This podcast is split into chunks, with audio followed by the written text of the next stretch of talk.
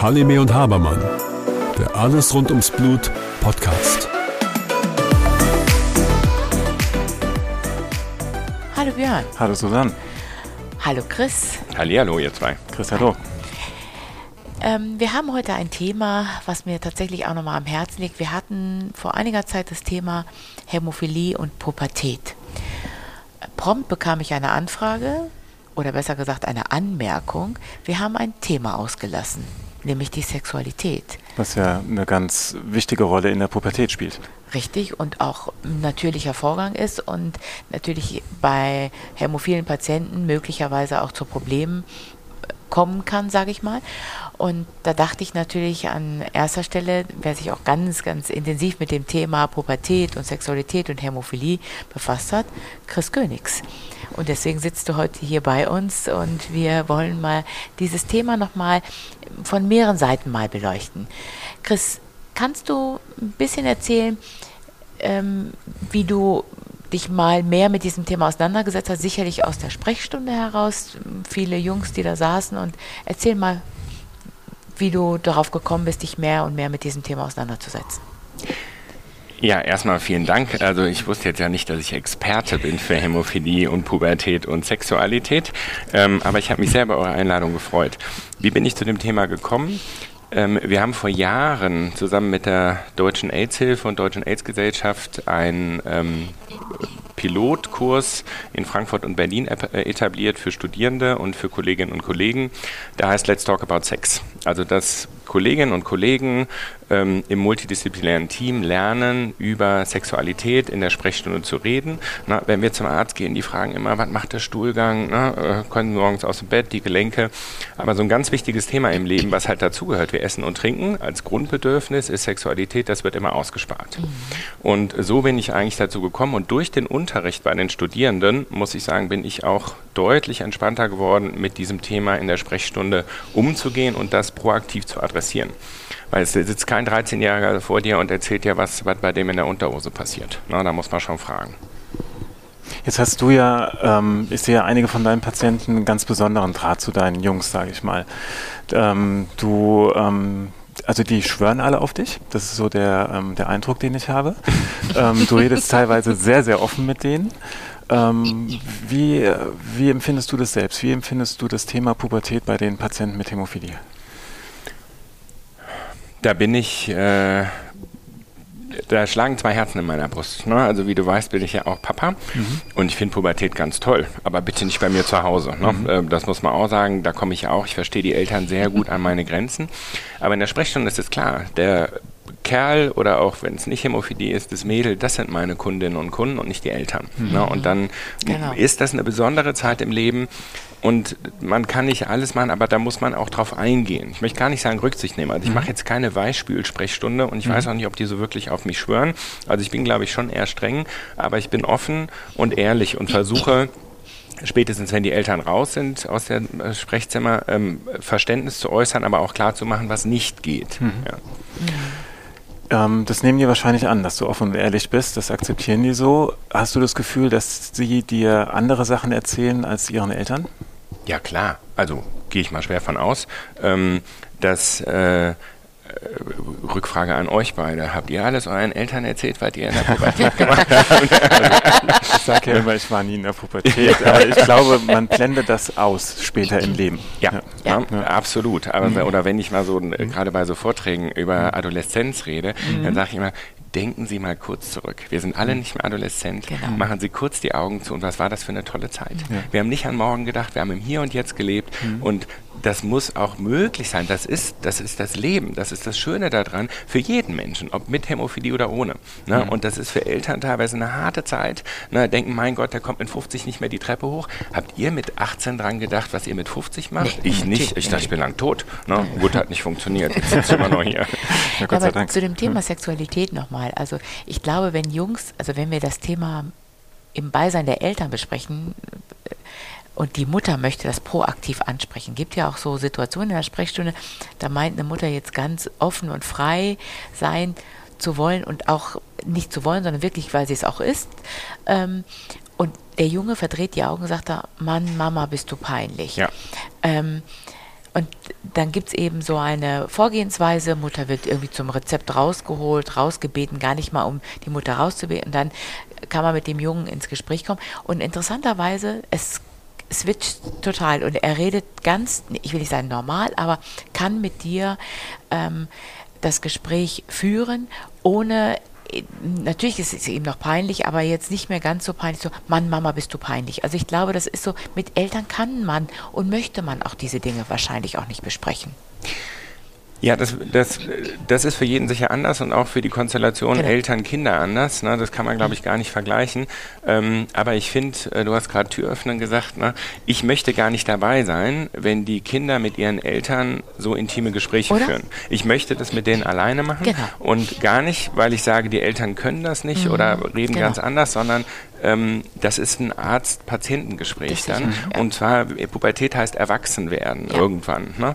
Ähm, und das heißt, die Gespräche finden bei mir immer alleine statt. Genau. Du hast gesagt, Tür aufmachen. Ich finde, bei sowas muss man zwei Türen öffnen. Die erste Tür, um Mutter und Vater aktiv rauszuschicken. Also ich mache das gar nicht, äh, ich nutze nicht die Situation, wenn die zufällig mal raus sind, dann sagte so, der Bub ist jetzt schon ein bisschen größer, ne? ich möchte mal mit dem alleine reden.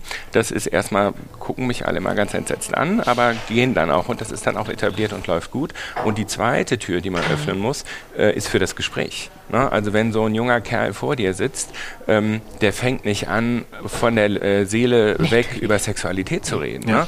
Ähm, da muss man dann irgendwie die Tür aufmachen, dass man das bekommt. Aber ich kann nur sagen, wenn die Tür einmal auf ist, Das ist das ist so toll. Und was dann äh, drei Monate, sechs Monate später einem noch erzählt wird, Ja. was gar nichts mit Sex zu tun hat. Ja, ne? Aber es ist dann noch so eine Barriere gefallen und Ja. das, das genieße ich sehr. Ne? Also ich mag, die, die tun es natürlich nur bedingt, das ist mir auch klar, die können mir alles erzählen. Ähm, ich sage auch den Eltern, dass sie nichts von dem erfahren, ähm, was ich mit ihren Kindern jetzt hier bespreche. Auch mit dem Hinweis, sie haben mit ihren Eltern auch nicht darüber gesprochen, wann sie das erste Mal mit wem in der Kiste waren. Ne? Das versteht jeder von uns, auch die Erwachsenen. Ähm, und dann läuft das eigentlich ganz gut. Da bin ich sehr happy drüber. Da bin ich auch meinen Jungs und Mädels total dankbar, ähm, dass wir da so eine Kommunikation führen können.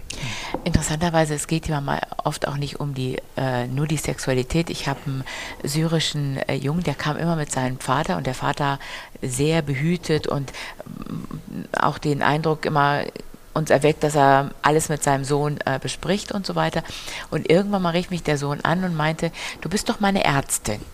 Ich ja, äh, aber so richtig meine Ärztin. Ja, bin ich immer noch deine. Und dann wusste ich, okay, habe ich verstanden, was er wollte. Ähm, erzähl. Ich erzähle es seinem Vater nicht. Und dann eröffnete er mir, dass er eben eine Freundin hat und dass er die gerne heiraten möchte. Und da wollte er halt den Türöffner haben, so wie ich denn sozusagen proaktiv an seinen Vater, so seinen Vater vorbereiten könnte, sozusagen. Und da habe ich verstanden, richtig deine Ärztin bedeutet wirklich absolute Schweigepflicht. Das ist richtige Ärztin. Das ist das, was du auch gerade eben schön angesprochen hast. Und es gibt unrichtig und richtig scheinbar, dass man meint auch als Arzt Eltern mit einzubeziehen. Nee, muss man eben nicht. Die jungen Menschen haben ja sogar äh, gesetzlich ein Anrecht auf eine eigene Schweigepflicht. Ne? Also das ist, ich finde das immer schwierig. Ich möchte da keinen Keil zwischen Eltern und Kindern schlagen. Und wenn es wirklich was, wenn es ums Eingemachte geht, dann sage ich auch, pass auf, wir haben gesagt, das bleibt alles hier in dem Zimmer, aber da müssen wir mit deinen Eltern drüber reden. Ne? Also das, das, das hat bisher immer funktioniert, ohne dass man da irgendwie äh, ne, ähm, äh, sich blöd gefühlt hat oder die Eltern relevante Informationen nicht bekommen haben. Hast du es denn schon mal selber erlebt, dass, ähm, wenn nicht alle mit dir über das Thema Sexualität gesprochen haben, dass du bestimmte Blutungsformen oder irgendwelche Blutungen, ähm, ich sag mal, gesehen hast, die im Rahmen der Sexualität oder der ersten Sexualitätsform sozusagen aufgetreten sind und dass du sie dann dementsprechend nochmal anders aufklärst? Und ähm, was bedeutet das dann für die Patienten? Gibt es eine Hemmschwelle dann auf einmal? Was passiert? Ja, natürlich gibt es eine Hemmschwelle. Ne? Also wir haben jetzt heute beim Frühstück ja auch nicht äh, wild über Sex diskutiert. Ne? Also da, das, das, das ist ja ein Thema, was nicht offen angesprochen wird. Und das Ziel muss es sein, ähm, diese Hemmschwelle zu senken, um den Menschen ein vernünftiges und sicheres Leben zu ermöglichen. Ne? Ähm, ich, äh, der Grund, warum ich auch damit angefangen hat in der Hämophilie, ähm, ist ähm, Ängste zu nehmen. Also du hast was für Blutungen sieht man. Ähm, wir haben eben über Sport gesprochen. Ne? Also sexuelle Betätigung Bewegung ist ja nur auch körperliche Aktivität, dabei kann man sich verletzen, auch ohne dass man aus dem Bett fällt oder wo man auch immer Sex hat. Ne? Mhm. Ne? Ähm, aber äh, es wird ja auch berichtet, ähm, dass man zum Beispiel Blut im Sperma haben kann. Und ich habe nur gedacht, ey, wenn mir das mit 13 passiert wäre, ich wäre tot umgefallen, ne? äh, aus Angst. Ja. Das, mhm. Und dann sozusagen, dass man die Jungs darauf vorbereitet, dass sie eben keine Angst haben müssen. Das ist super selten, also wie ich von den Erwachsenenbehandlern höre, da schon mal häufiger. Aber bei den jungen Menschen ist es super selten und es ist kein Problem oder man kann problemlos dann die behandelnden Ärztin, Arzt anrufen und sagen, pass auf, was soll ich jetzt machen? Mhm. Na, statt einfach nur Angst zu haben. Ich finde find das ganz wichtig und das muss das Ziel sein. Was kann es für Verletzungen geben? So vielfältig wie der Sex ist. Ne? Aber was zum Beispiel ähm, beschrieben wird, auch in der Literatur, sind Psoasblutungen. Ne? Mhm. Und die werden ja häufig dann auch erst zu spät erkannt. Und ich meine, das muss ich euch nicht sagen. Eine Psoasblutung, mhm. die da behandelt man ewig und das tut ohne Ende weh. Aber wenn ich die, ähm, na, und man geht dann ja auch nicht, Mama, ich habe gerade mit meiner Freundin geschlafen, äh, mir tut's Bein weh. Das sagt ja auch keiner. Ne? Aber dass die darauf vorbereitet sind, keine Angst haben müssen und dann entsprechend sich melden dürfen, ohne sich mhm. schämen zu müssen. Äh, schlägst du da eigentlich mal vor, wenn, also es wird ja oft vorher besprochen, dass man sagt, Mensch, ähm, gerade eine Freundin, dass man sagt, dass man zumindest mit seiner Prophylaxe etwas regelmäßiger sein müsste, zumindest dann, ähm, wenn man noch in dem ungeübteren Status ist, sage ich jetzt einfach mal. Wäre das nicht vielleicht äh, mit einer der Empfehlungen, die man geben könnte, so wie wenn man eine Sportart anfängt? Also ich will das jetzt mal runterbrechen, weißt Ich ja. will mal gucken, ob ich das so... Mhm.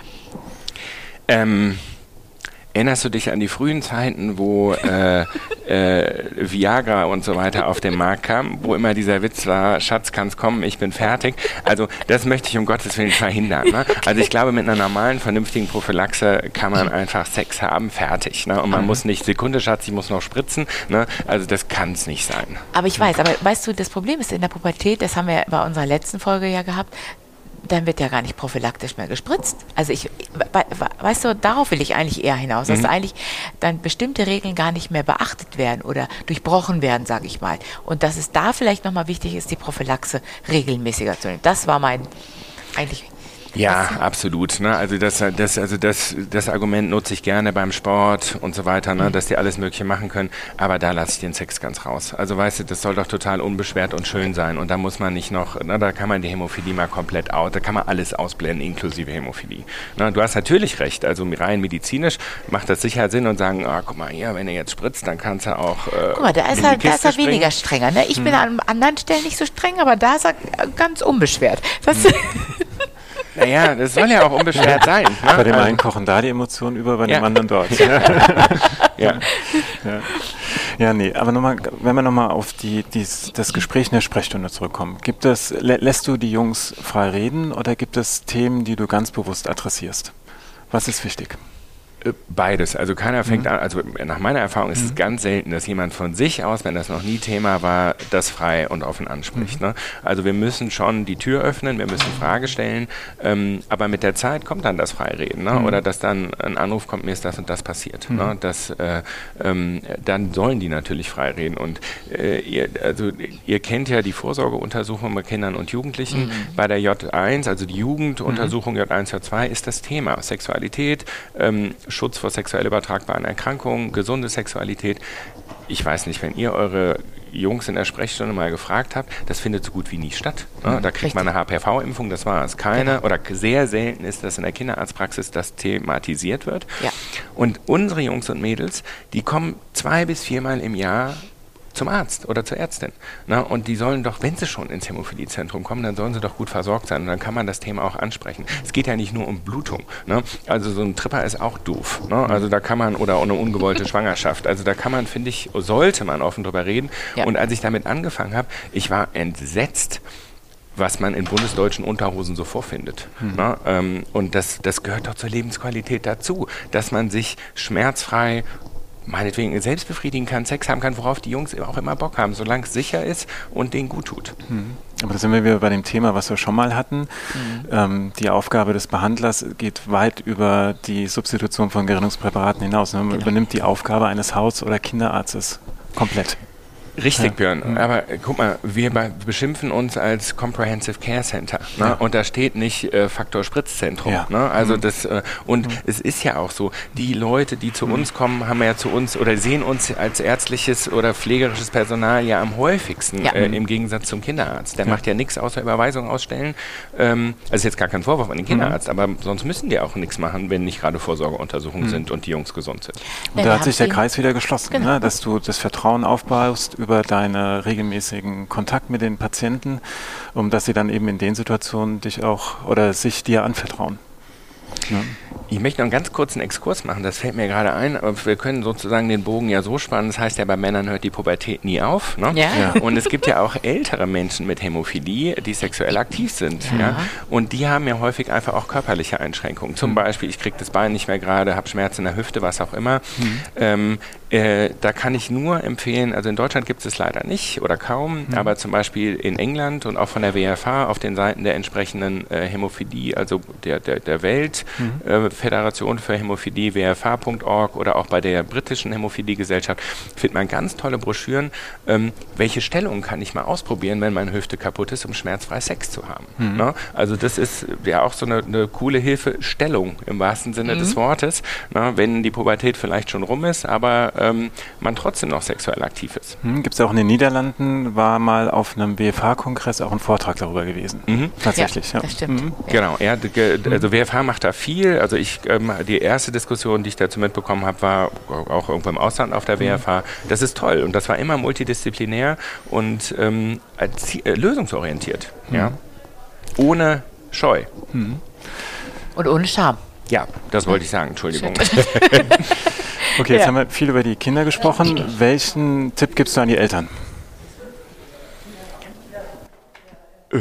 Äh, Weil die setzen sich ja. ja damit auseinander und das ja. sind diejenigen, genau. die hier gerade zuhören. Äh, das, welchen Tipp gebe ich den Eltern? Ähm, den gleichen Tipp, den ich mir geben würde. Ne? Mhm. Also das ist, äh, ähm, wir haben das alle gehabt. Man braucht ein gewisses Verständnis. Man muss trotzdem da durchkommen. Man muss safe da durchkommen. Da spielt die Hämophilie natürlich und auch jede andere chronische Condition, ich möchte jetzt mal bewusst nicht Erkrankung nennen, weil yeah. die Jungs mhm. fühlen sich nicht krank, genau. das ist auch ja. gut so, mhm. ähm, macht das Ganze komplizierter. Aber äh, man muss da durch. Mhm. Ja, man muss, also ich selber zu Hause muss häufig, würde ich lieber dreimal mehr Luft holen, bevor ich Blutdruck kriege. ne? Ich meine, das kennen wir ja alle. Mhm. Ähm, aber jetzt zum Thema ähm, Sexualität sage ich gar nichts. Ich sage, höchstens machen sich keine Sorgen, wir haben immer alles geredet. Ja. Na, also, dass die beruhigt nach Hause gehen können, auch zu dem Thema. Mhm. Ähm, und äh, äh, alles andere, mein Gott, ne, es gibt 500.000 Ratgeber, aber jede Eltern-Kind-Beziehung und jede Pubertät ist anders. Mhm. Ja. Ist es genauso unbeschwert mit den Mädels, zum Beispiel, die den Willebrand Typ 3 haben? Ist es ähnlich unbeschwert?